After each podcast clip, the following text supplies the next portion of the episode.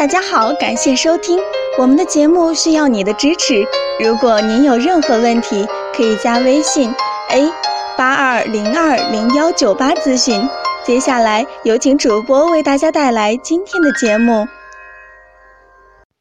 听众朋友们，大家好，欢迎大家收听今天的节目。不久前，我遇到了一位患者，他十八九岁。来到我这治疗的疾病却是肾虚，这让我不仅有些诧异。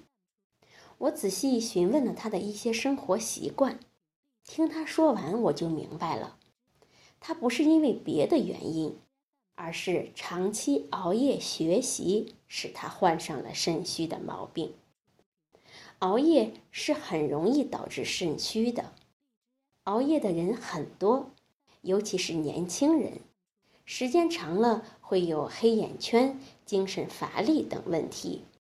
一旦阴经耗损过多，就会过劳伤肾，引起诸多连锁反应。肾虚指肾脏精气阴阳不足。肾虚的种类有很多，其中最常见的是肾阴虚和肾阳虚。肾阳虚的症状为腰酸、四肢发冷。畏寒，甚至还有水肿、为寒的症状。现代科学证明，当人发生肾虚时，无论是肾阴虚还是肾阳虚，都会导致人的免疫能力降低。有更多的证据表明，肾虚发生时，肾脏的免疫能力降低，而肾脏的微循环系统也会发生阻塞，肾络。呈现不通，所以对于肾虚的治疗应防治结合。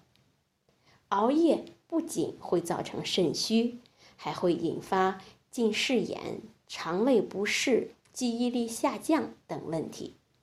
所以，年轻的男生不要以为自己身强力壮、资本充足就可以随意的挥霍，就长时间熬夜。